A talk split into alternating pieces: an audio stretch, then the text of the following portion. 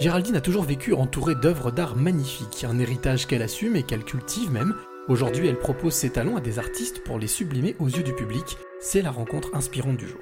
Je suis euh, Géraldine Becbedé, je suis romancière, artiste d'art contemporain et en même temps curatrice euh, de plusieurs artistes, dont euh, Peter Doherty, Norman Redus, Robert Farber et Marc-Alain Dahan. Cette passion pour l'art en général, c'est quelque chose qui te tient depuis très longtemps? Bah, c'est une passion que j'ai depuis euh, en fait l'enfance, euh, dans le sens que j'ai toujours euh, dessiné en faisant des poèmes.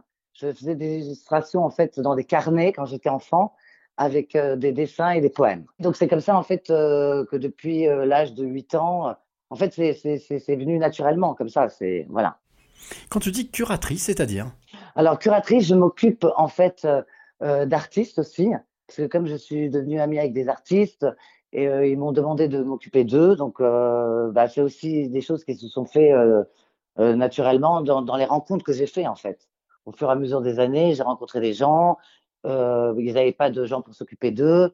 Ils étaient avec en fait des galeristes aussi bon, qui qui s'occupaient pas très bien d'eux et donc ils avaient besoin d'une sorte d'agent en fait. C'est ça, curateur, c'est agent en fait. Justement, alors quel type de qualité il faut avoir pour travailler avec des artistes?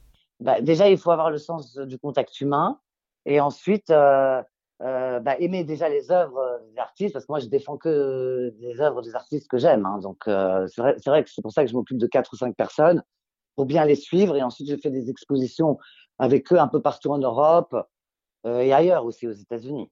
Alors cette passion de la culture, tu le disais il y a quelques instants, elle te vient de ton enfance. C'est quelque chose qui t'a été inspiré par des personnes autour de toi, par ta famille, par des proches, par des amis?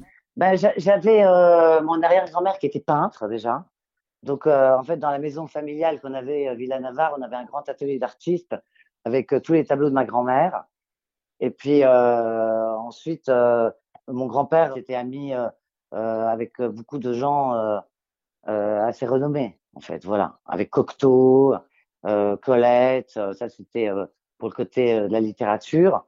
Et puis la peinture avec Glaise, des gens comme ça, chez Sac. Donc c'est vrai que j'ai toujours baigné euh, dedans. Quoi. Comment est-ce qu'on fait justement pour, euh, pour vivre avec tout ce, patrimoine, avec tout ce passé? Ben, On vit bien, on vit bien parce que euh, le, passé, ça fait partie de nous quand même. Donc, et puis quand, quand, on est enfant et qu'on vit au, milieu de très belles choses, etc., on, on, est, on est quand même inspiré en fait. Parce que c'est vrai que je voyais beaucoup de tableaux chez moi et, et donc ça, ça, c'est la culture quand même du beau, hein, de, de, l'art en fait. Voilà. Alors toi, tu as voulu aller un petit peu plus loin parce que tu as lancé aussi une plateforme qui s'appelle Happen Art.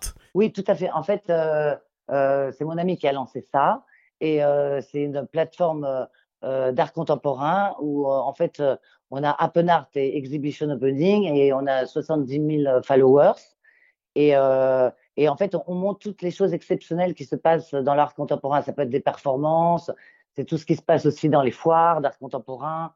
Et, euh, et, on peut faire aussi des expositions, maintenant en virtuel en fait. Donc ça veut dire qu'on peut allier le numérique, l'avenir, avec aussi euh, le passé ou euh, on va dire les œuvres d'art. Oui, oui, bien sûr, on peut allier les deux, évidemment, bien sûr, bien sûr. Moi, je voudrais qu'on revienne aussi au, temps où on alliait les, les, les, le, numérique et aussi les rencontres, bien sûr, mais bon, ça arrivera peut-être plus tard. Hein.